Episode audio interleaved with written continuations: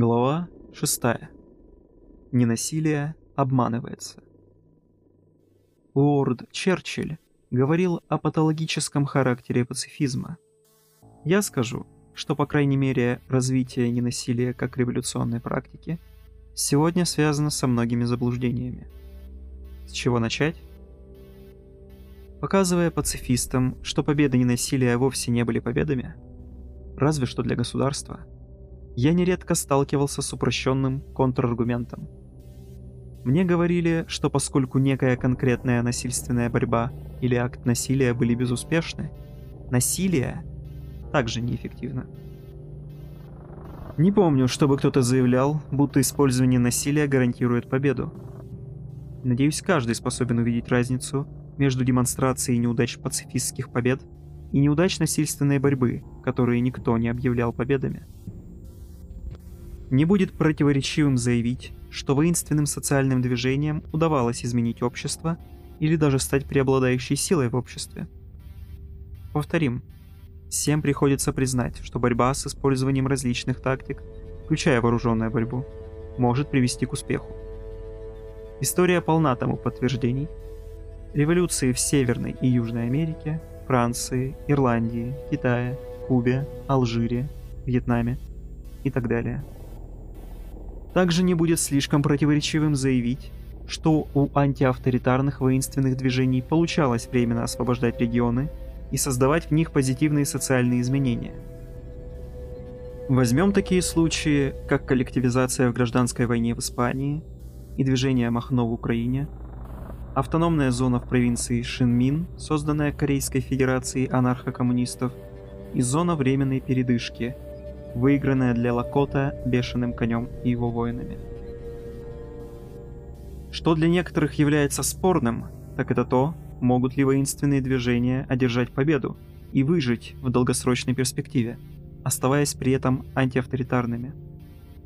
Чтобы убедительно возражать против такой возможности, пацифистам пришлось бы доказать, что использование насилия против власти неизбежно заставляет самих восставших обрасти авторитарными характеристиками.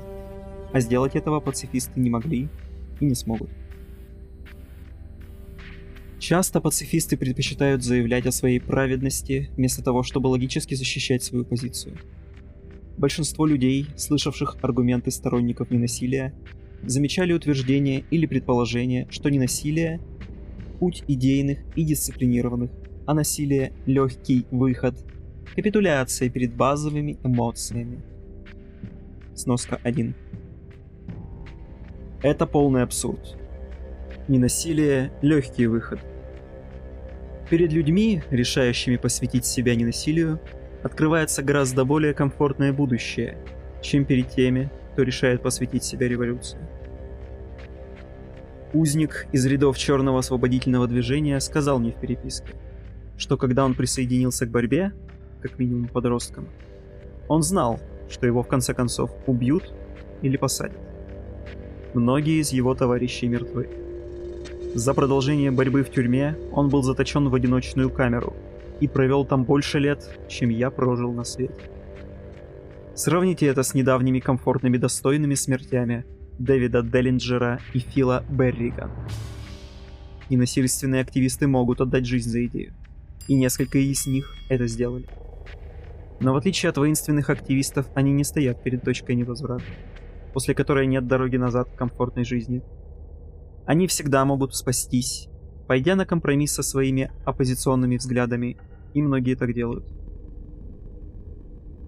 Вера в то, что непацифистская борьба является легким выходом, отражает не только незнание последствий разных политических действий, но и нередко связана с расизмом. Авторы эссе «Почему не насилие» На протяжении всей работы изо всех сил стараются не упоминать расы, но в разделе «Вопросы и ответы» завуалированно отвечают на критику российского характера пацифизма, выставляя угнетенные народы, черные народы, злобными и импульсивными. Вопрос требовать ненасильственного поведения от угнетенных народов по отношению к их угнетателям бессмысленно и нечестно. Им нужно дать выход своей ярости. Сноска 2. Ответ авторов на эту искусственную критику ненасилия включает в себя много типичных и заведомых ошибок, обсуждающихся выше. Авторы советуют людям гораздо более угнетенным, чем они, терпеть условия, которые, скорее всего, даже не могут себе представить. Авторы советуют цветным вести себя благородно и прагматично. Авторы стремятся избежать обвинений в расизме, прикрываясь именем ключевого цветного персонажа. И заключают неявной угрозой, что воинственный активизм со стороны цветных приведет к тому, что их оставят и предадут могущественные белые союзники. Засвидетельствуем это. Что же касается несправедливости, то если бы желания угнетенных было достаточно для ее исчезновения, они уже не были таковыми. Нет безболезненных дорог к освобождению. Учитывая неизбежность мучений, и благородно, и прагматично будет взять за императивы ненасильственную дисциплину и страдания, как это делал Мартин Лютер Кинг. Выплескивание ярости, способом ценой которого являются потеря группой союзников, это роскошь, которую серьезные движения не могут себе позволить. Сноска 3. Пацифисты заблуждаются, думая, что революционный активизм импульсивен, иррационален и происходит только от ярости. На самом деле, революционный активизм в некоторых из его проявлений имеет твердую обдуманную основу. После беспорядков в Детройте в 1967 году правительственная комиссия выяснила, что типичный их участник, помимо гордости за свою расу, враждебности к белым людям и черным людям среднего класса, значительно лучше подкован в политических вопросах, чем негры, не вовлеченные в беспорядки. Сноска 4. Джордж Джексон занимался самообразованием в тюрьме. В своих работах он делал акцент на необходимости для воинственных черных изучать историю взаимоотношений со своими угнетателями и постигнуть научные принципы городской партизанской войны. Сноска 5. Пантеры читали Мао, Квамен Круму и Франца Фанона и требовали от своих новых членов самообразования в области политических теорий, стоящих за их революцией. Сноска 6. После поимки и привлечения к суду, революционный анархист из Республики Новая Африка Куваси Балагун отказал суду в легитимности и заявил, о праве черных на самоосвобождение заявлением, из которого пацифисты могли бы почерпнуть очень многое. Прежде чем стать подпольным революционером, я был координатором в движении арендаторов и был арестован за то, что угрожал мачете 270-фунтовому колониальному управдому, физически остановившему доставку топлива в здание, где я не жил, но помогал организованно. Будучи координатором в коммунальном совете по жилью, я не только участвовал в организации арендных забастовок, но и заставлял хозяев трущоб, сдаваемых в аренду, делать там ремонты, поддерживать отопление и горячее водоснабжение. Убивал крыс, представлял арендаторов в суде, останавливал незаконные выселения, бодался с начальниками полицейских участков, помогал превращать арендную плату в ресурс для ремонта и коллективное право собственности арендаторов – и ходил на демонстрации всегда, когда на кону были интересы арендаторов. Потом я начал понимать, что всеми этими усилиями мы не можем существенно уменьшить проблему. Юридические ритуалы не влияют на исторический процесс вооруженной борьбы угнетенных наций. Война будет продолжаться и обостряться, и, что до меня, не лучше быть в тюрьме или в могиле – нежели заниматься чем-либо иным, кроме сражения с угнетателями моего народа. Новая африканская нация, как и коренные народы Америки, колонизированы в пределах современных границ Соедин... Соединенных Штатов. Пуэрториканцы и мексиканские народы колонизированы не только внутри, но и вне этих границ. У нас есть право сопротивляться, экспроприировать деньги и оружие, убивать врага нашего народа, взрывать и делать все, что поможет нашей победе. И мы победим. Сноска 7. Стратегический и тактический анализ, используемый ненасильственным активизмом, сравнительно упрощен и редко представляет собой что-либо, кроме отрыжки из затасканных клише и моралистических трюизмов. Объем аналитической подготовки, необходимый для успешного выполнения воинственных действий, гораздо больше подготовки к ненасильственным действиям, что также противоречит утверждению об импульсивности революционного активизма. Люди, готовые признать насильственный характер революции, ошибочно говорить о выборе насилия, поскольку оно изначально присутствует в социальной революции и предшествующем ей угнетенном статусе кво, независимо от использования насильственных методов или отказа от них. Чаще понимают связанные с ней жертвы. Даже самое небольшое знание о том, к чему готовят себя революционеры и через что они проходят, демонстрирует жестокий невежественный фарс заявления пацифистов об импульсивности революционного насилия. Как уже упоминалось, работы Франца Фанона были одними из самых влиятельных среди черных революционеров США во времена черного освободительного движения. Последняя глава его книги «Обездоленные земли» сосредоточена исключительно на колониальной войне и психических нарушениях, а также психологических травмах, нанесенных колониализмом и тоталитарной войной, которую вели французы против алжирских борцов за свободу. Сноска 8. Войной должен заметить до сих пор составляющий значительную часть учебного пособия США по карательным операциям и оккупационным войнам. Люди, сражающиеся за революцию, знают, во что влезают до такой степени, что понимают все сопутствующие ужасы. А пацифисты? Еще одно заблуждение, выражаемое пацифистами, которые хотят казаться решительными и сильными. Заключается в том, что пацифисты дают отпор, но только не насильственный. Это бред. Сидеть и сцепляться руками не значит драться. Это просто неохотная капитуляция. Сновска 9. Ситуации, связанные с хулиганами, с централизованным аппаратом власти, физический отпор отбивает охоту к дальнейшим нападениям со стороны угнетателя, повышая цену угнетения. Смиренное, ненасильственное сопротивление только облегчает продолжение атак. Например, обратите внимание на следующие акции протеста, насколько полиция неохотно относится к тому, чтобы окружать воинственные группы такие как Черный Блок, и подвергать их массовому аресту. Сноска 10. Копы знают, что им понадобится по одному-двум полицейским на каждого протестующего, и что некоторые из этих полицейских получат неприятные травмы. Мирных митингующих, наоборот, можно заблокировать сравнительно малым количеством копов, которые могут не спеша заходить в толпу и выволакивать обмякших протестующих одного за другим. Другой пример Палестина. Не может быть сомнения, что палестинцы представляют собой неудобство для государства Израиль и что израильскому государству нет дела до благополучия палестинцев. Если бы палестинцы не делали цены израильской оккупации и любой успешной агрессии такой высокой, то вся палестинская земля была бы уже захвачена. Конечно, кроме нескольких резерваций для проживания необходимого количества запасных рабочих в дополнение к израильской экономике и палестинцы стали бы забытой строкой в длинном списке вымир вымирающих народов. Сопротивление палестинцев, включая взрывы террористов-смертников, помогло обеспечить выживание палестинцев перед лицом гораздо более сильного врага.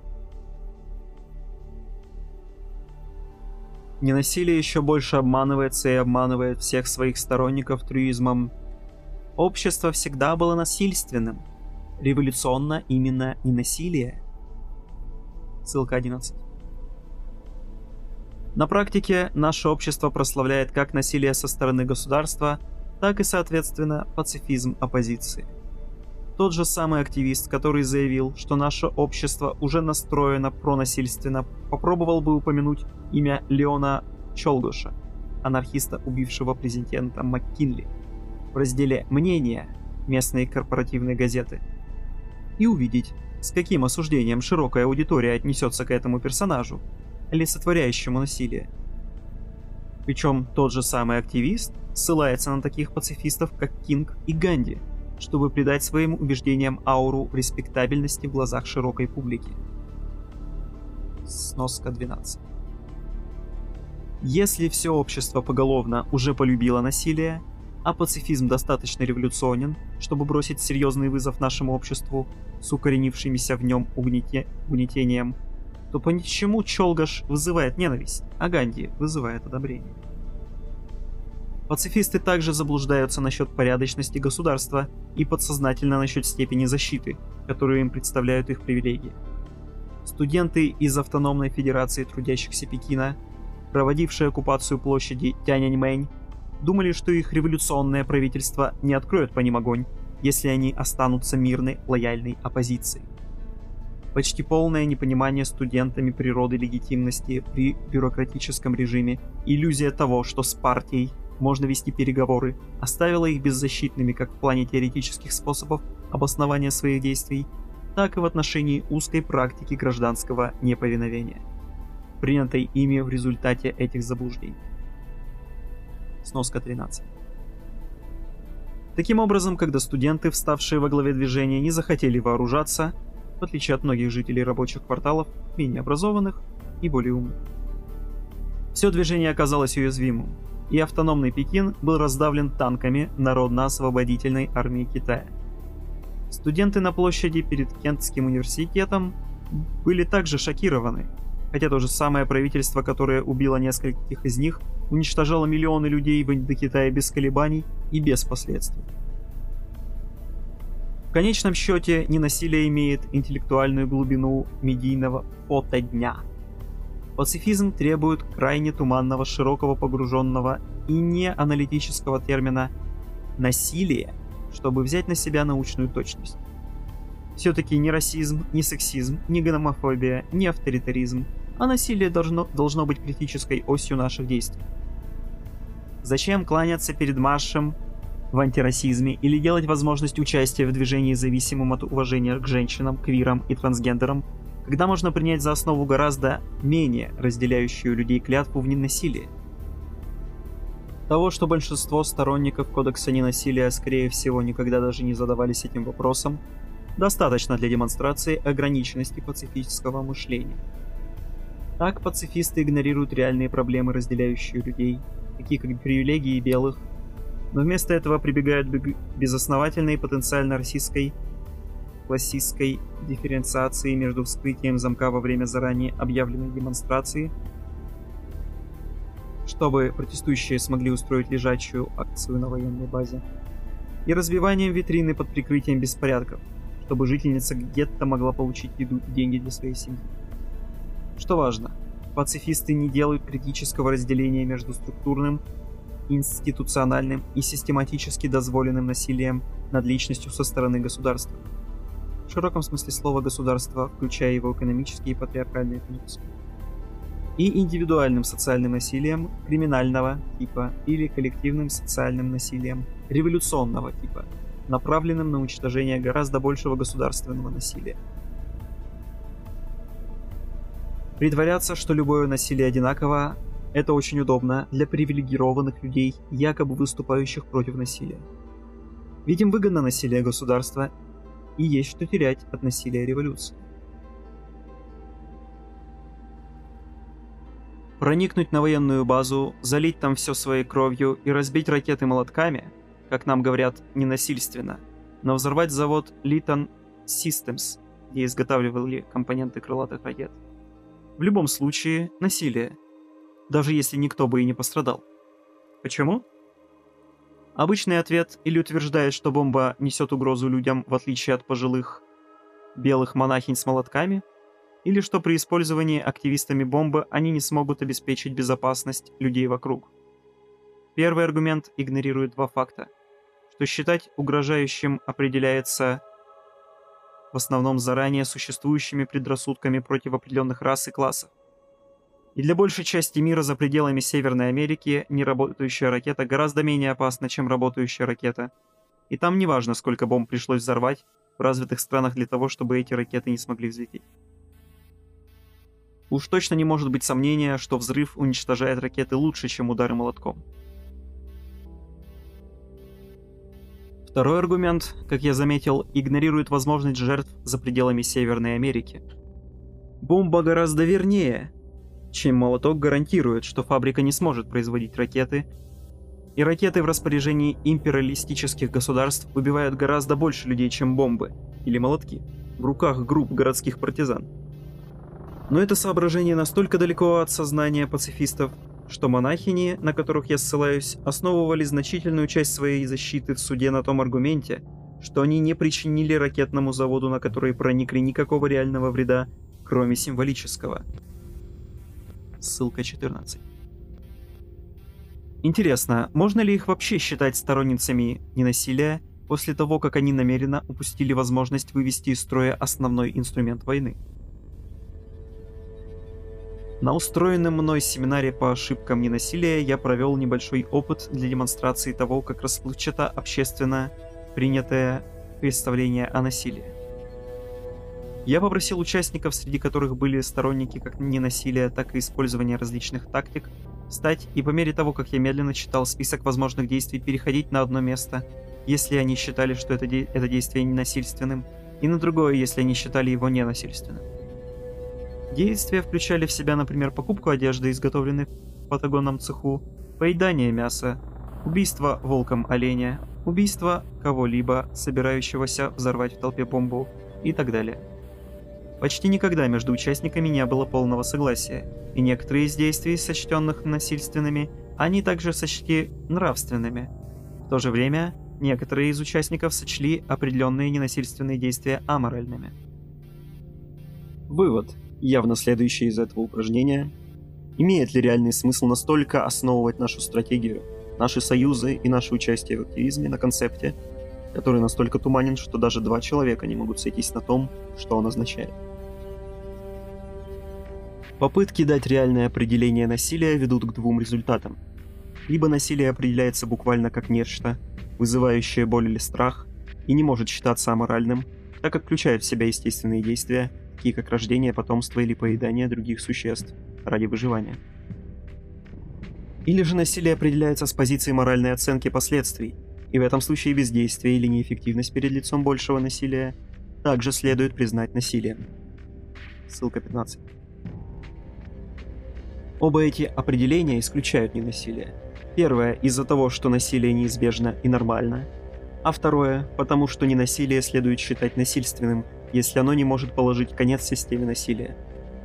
А также из-за того, что все привилегированные люди должны рассматриваться как соучастники насилия, вне зависимости от того, считают ли они себя пацифистами.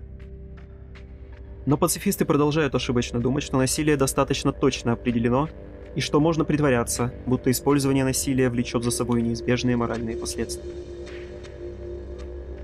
Тодд Аллен Морман в журнале Social Anarchism ссылается на Эриха Фрома, чтобы провести точное разделение между рациональной властью и иррациональной властью.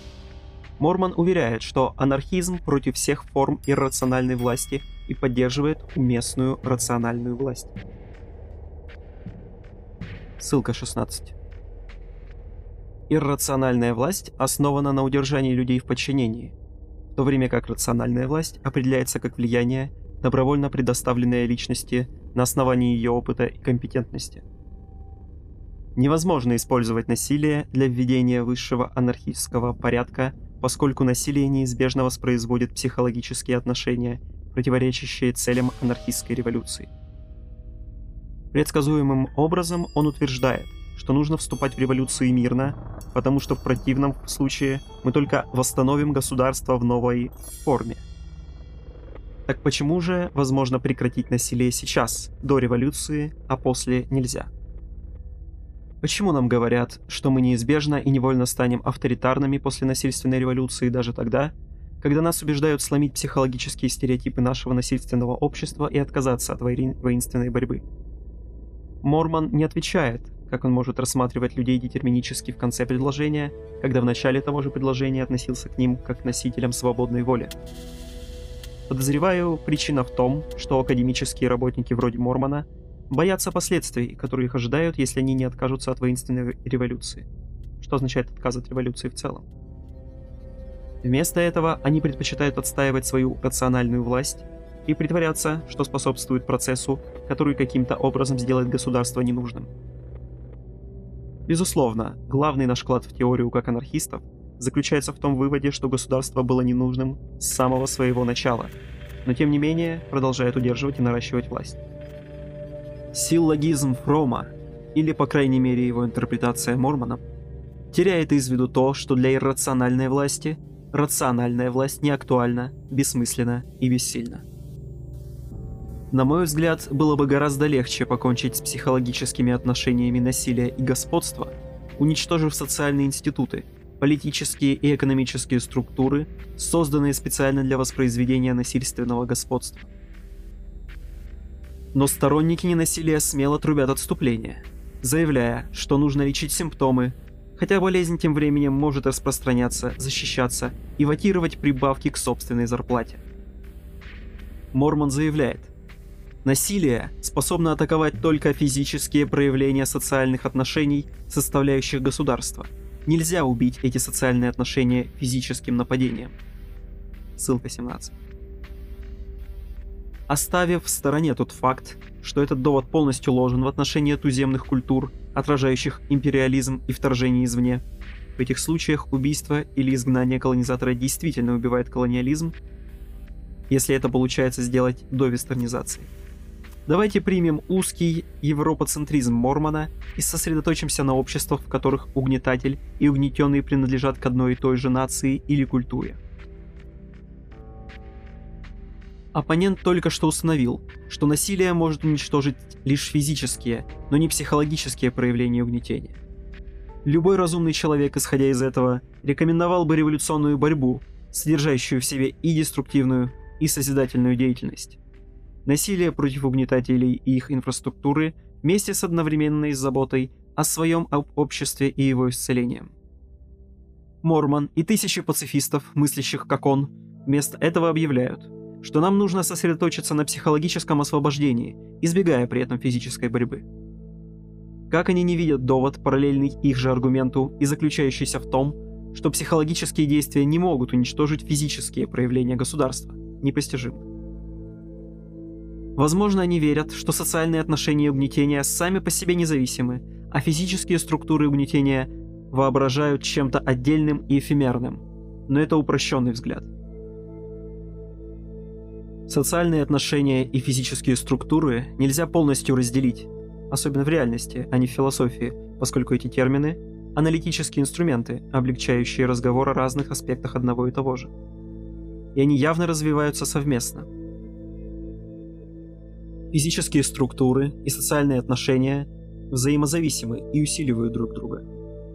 Мормон также придерживается тоталитарной концепции революции – Революционер проповедует новый набор социальных отношений и уничтожает старые не обучением, примером или разумной аргументацией, но властью, страхом и шантажом, столпами иррациональной власти. Сноска 18. Этот аргумент предполагает, что непацифистская революция должна вестись против людей, обладающих неадекватной философией или политически неправых, людей, верящих в неправильные вещи. Именно так видит революцию политическая партия. Но освободительная борьба имеет более одной оси координат. Она может быть культурной в виде борьбы за изгнание иностранного колонизатора и буржуазных политических партий, приобретших характеристики такого колонизатора, согласно определению Фанона. Или же она может быть структурной, уничтожать структуры централизованной власти и иерархические институты, не целясь каких-либо конкретных людей, кроме тех, которые предпочтут сражаться на стороне власти. После того, как революция уничтожит все структуры капитализма, захватит все фабрики, перераспределит всю землю, сожжет все деньги, людей с капиталистической философией не нужно будет подвергать чисткам или запугивать иррациональной властью. Не имея военного аппарата для внедрения капитализма или полицейского аппарата для его защиты, они, как люди, вполне безвредны и либо научатся делать что-нибудь созидательное в своей жизни, либо умрут от голода, так и не поняв, что уже не могут кому-нибудь платить, чтобы на них ишачили. Типичная пацифистски-анархическая конструкция Мормона основывается на евроцентристском политическом видении революции, в котором революционная партия захватывает власть и с помощью некоего централизованного аппарата навязывает свое видение свободы всему остальному обществу. На деле, само общество, как оно есть на данный момент, Искусственное объединение людей, не имеющих добровольного интереса к общему сотрудничеству, следует уничтожить. Воинственное революционное движение может уничтожить главную опасность – правительство, которое удерживает вместе массу различных форм управления в единой нации и государстве. Сделав это, мы уже не будем нуждаться в некой рациональной, разумной идеологии, чтобы сдерживать всех вместе, ведь общество разделяется на меньшее, естественные объединения. Революционерам не придется использовать насилие, чтобы убедить всех вести себя определенным образом, так как единообразие не будет необходимым в масштабах всей страны. Аргументация Мормона также основана на аксиоматике западной культуры, не признающей иных причин для насилия, кроме установления господства – эта система координат тесно связана с изначальной тоталитарностью западной культуры, что явно проявляется и в этатичности пацифизма, наделяющего привилегиями государственное насилие, активно ругая насилие восстания. Идея того, что использование насилия автоматически создает иррациональную власть, не имеет смысла с точки зрения культурных ценностей, которые не обязательно рассматривают насилие как инструмент достижения господства. Согласно мифу народов Манде, Творец Мангала принес в жертву Фаро, чтобы спасти все, что осталось от творения. Напротив, в греческой мифологии Хронос пытается убить своего сына, а позже Зевс также пожелал свою любовницу Метис, чтобы сохранить свою власть. Второй пример построения сюжета типичен для западных мифологий. Использование насилия происходит продуманно ради захвата власти и насильственного контроля или импульсивно, когда причиной, как правило, выступает ревнивое желание обладать другим существом. Эти повторяющиеся сценарии не универсальны для всех культур. Они также не универсальны для всех ситуаций. Коллективное скоординированное насилие для установления и навязывания нового комплекса социальных отношений, которые нужно поддерживать за счет насилия, или революция путем захвата централизованных институтов – это пути к созданию или сохранению насильственной власти – но путь к социальным переменам лежит не только через эти два варианта. Мы рассмотрели, что Франц Фанон описывал насилие как очищающую силу, когда его используют для освобождения люди, измученные и униженные колонизацией. А понятие колониализма относится сегодня к коренным народам, к прямым колониям от Гавайев до Самоа и к оккупированным зонам от Курдистана до Ирака.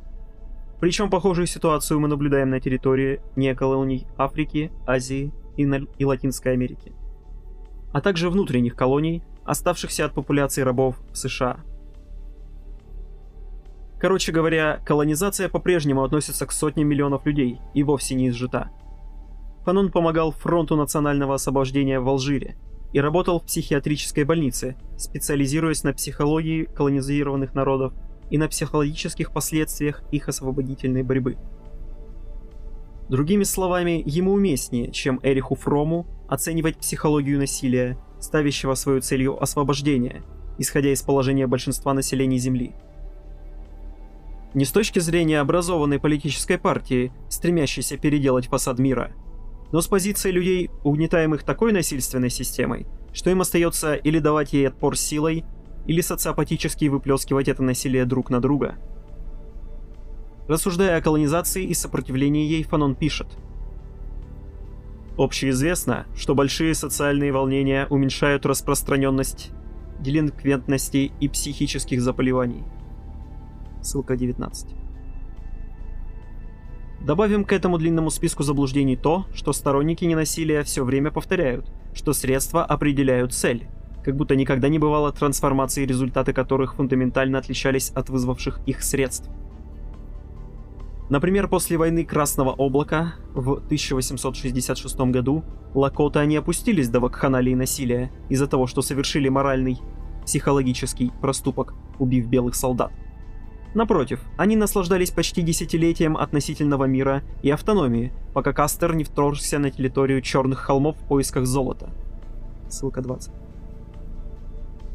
Но вместо того, чтобы приспосабливать средства, наши тактики, к ситуации, в которой мы находимся, нам предлагают принимать решения, основываясь на условиях, которых вообще нет, действуя так, как будто революция уже произошла, и мы живем в новом лучшем мире. Ссылка 21. Этот полный отказ от стратегии игнорирует даже то, что ни один из двух прославленных лидеров ненасилия, Ганди и Кинг, не верили в то, что пацифизм является универсально применимой панацеей. Мартин Лютер Кинг признавал, что те, кто делает мирную революцию невозможной, тем самым делают неизбежной насильственную революцию. Ссылка 22. С учетом возрастающей консолидации СМИ, предполагаемых союзников и инструмента морализма в глазах ненасильственного активиста, ссылка 23, а также возрастающего репрессивного потенциала правительства, можем ли мы действительно верить, что пацифистское движение смогло бы преодолеть правительство в вопросе, в котором для интересов власть имущих компромисс будет неприемлем? Список типичных заблуждений закрывает слишком уж частое заявление о том, что насилие отталкивает людей. Это ослепительная чушь. Видеоигры и фильмы, полные насилия, популярнее всех. Даже явно несправедливые войны получают поддержку не менее половины населения. Кроме того, часто слышно отзывы, будто армия США слишком гуманна и сдержана по отношению к врагам. С другой стороны, именно ханжеские пикеты со свечами отталкивают большинство людей, не участвующих в них и торопливо с ухмылкой проходящих мимо. Голосование также отталкивает милли миллионы людей, знающих ему цену, и многих из тех, кто участвует в нем из-за отсутствия лучших вариантов. Призыв возлюбить каким-то образом врага твоего отталкивает людей, знающих, что любовь – нечто более глубокое и интимное, чем поверхностная улыбочка в адрес 6 миллиардов чужих людей одновременно – Ссылка 24. Пацифизм также отталкивает миллионы бедных американцев, тихо радующихся каждый раз, когда копа или, особенно, федерального агента убивают. Ссылка 25. Настоящий вопрос заключается в том, кого и какое насилие отталкивает. Один анархист пишет – даже если бы насилие не привлекало средний и верхний классы, кого это волнует? Они уже получили свою насильственную революцию, и сейчас мы в ней живем. Но вообще говоря, само утверждение, что насилие отталкивает средние и верхние классы, полностью лживо. Они все время поддерживают насилие, будь то подавление забастовки, полицейское насилие, тюрьмы, война, санкции или смертная казнь. С чем они реально борются, так это с насилием, направленным на смещение как их самих, так и их привилегий. Ссылка 26. Безрассудное насилие, подвергающее людей ненужным рискам, даже не стремясь быть эффективным или успешным, скорее всего оттолкнет людей, особенно тех, кому уже приходится выживать при насильственном угнетении. Но борьба за выживание и свободу часто привлекательна. Недавно мне посчастливилось вступить в переписку с узником Черной армии освобождения Джозефом Боуэном, которого посадили после того, как коп, пытающийся его убить, сам оказался покойником. Джоджа добился уважения других заключенных после того, как вместе с другим зэком убил надзирателя и помощника надзирателя, а также ранил командира охраны в Хорнельсбургской тюрьме в Филадельфии в 1973 году. В ответ на интенсивные репрессии и преследования за религиозные убеждения. В 1981 году, когда попытка массового побега, которую он помогал организовывать, была сорвана и превращена в ситуацию с захватом заложников, СМИ уделили огромное внимание ужасным условиям содержания в тюрьмах Пенсильвании.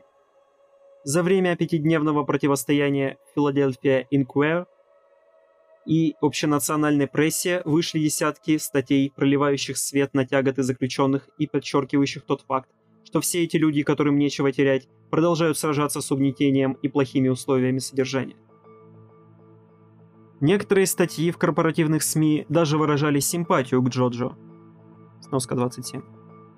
И в конечном счете правительство согласилось перевести дюжину восставших в другую тюрьму, а не применять штурм со стрельбой, свою излюбленную тактику. Прямо скажем, в результаты осады Боуэн настолько раскачал весы политической власти, что политикам пришлось защищаться и требовать расследования условий содержания в тюрьме Гратерфорд.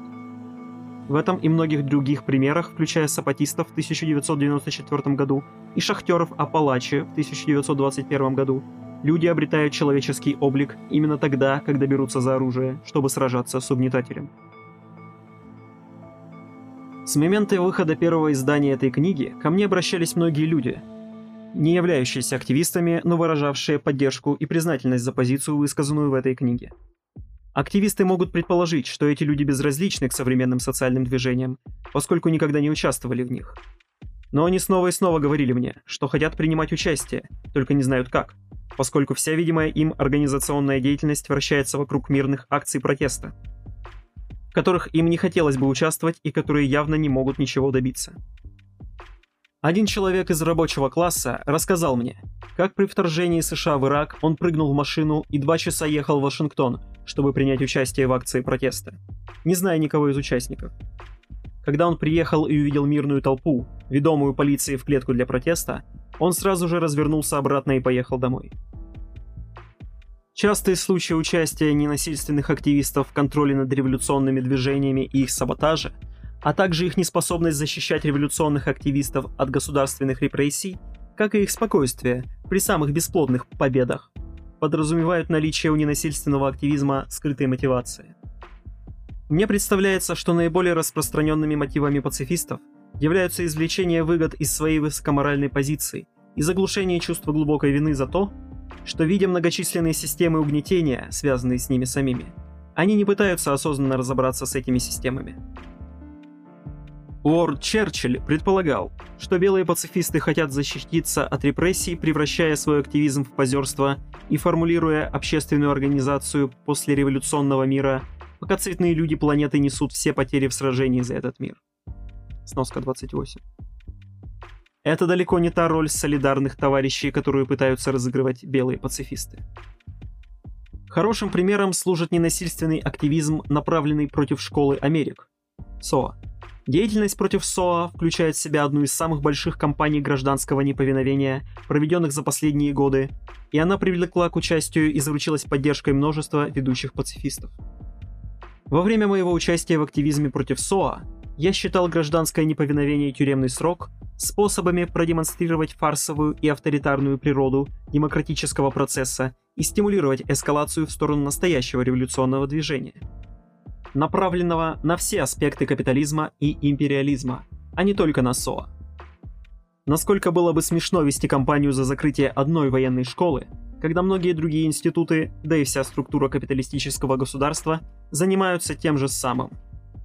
Но после завершения срока моего тюремного заключения я увидел, что для пацифистского большинства в движении против СОА гражданское неповиновение является самостоятельной целью для давления на Конгресс, рекрутирования новых участников, смягчения чувства вины от своих привилегий и обращения к моральной праведности тех, кто, так сказать, кладет деньги им в рот – это дало им право заявлять, отсидев сравнительно легкие сроки по 6 месяцев и менее, что они свидетельствовали и проявляли солидарность с угнетенными в Латинской Америке.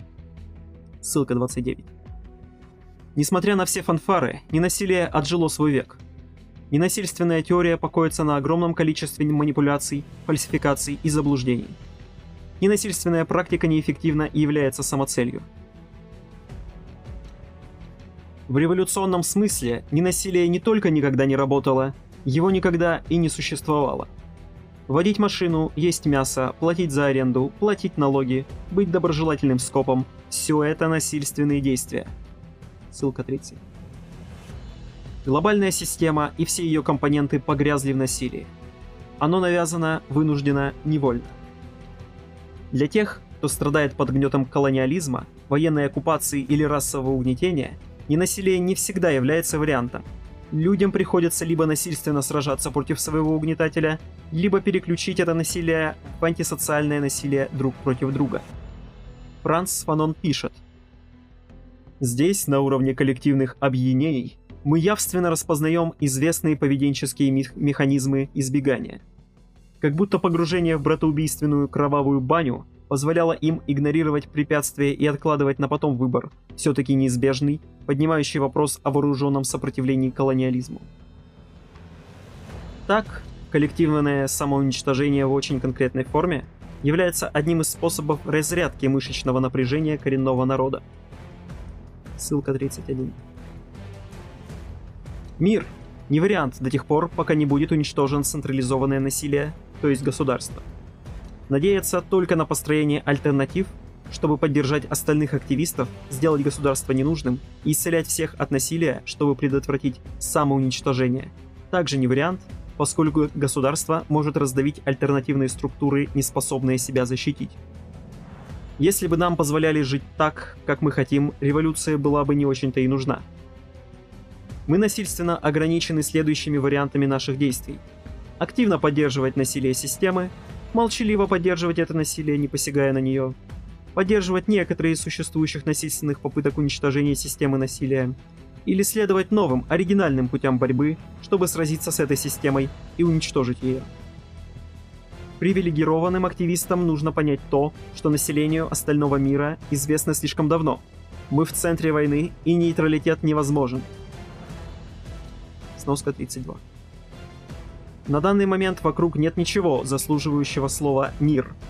Вопрос скорее в том, чье насилие нас больше пугает и на чьей стороне мы стоим. Конец шестой главы.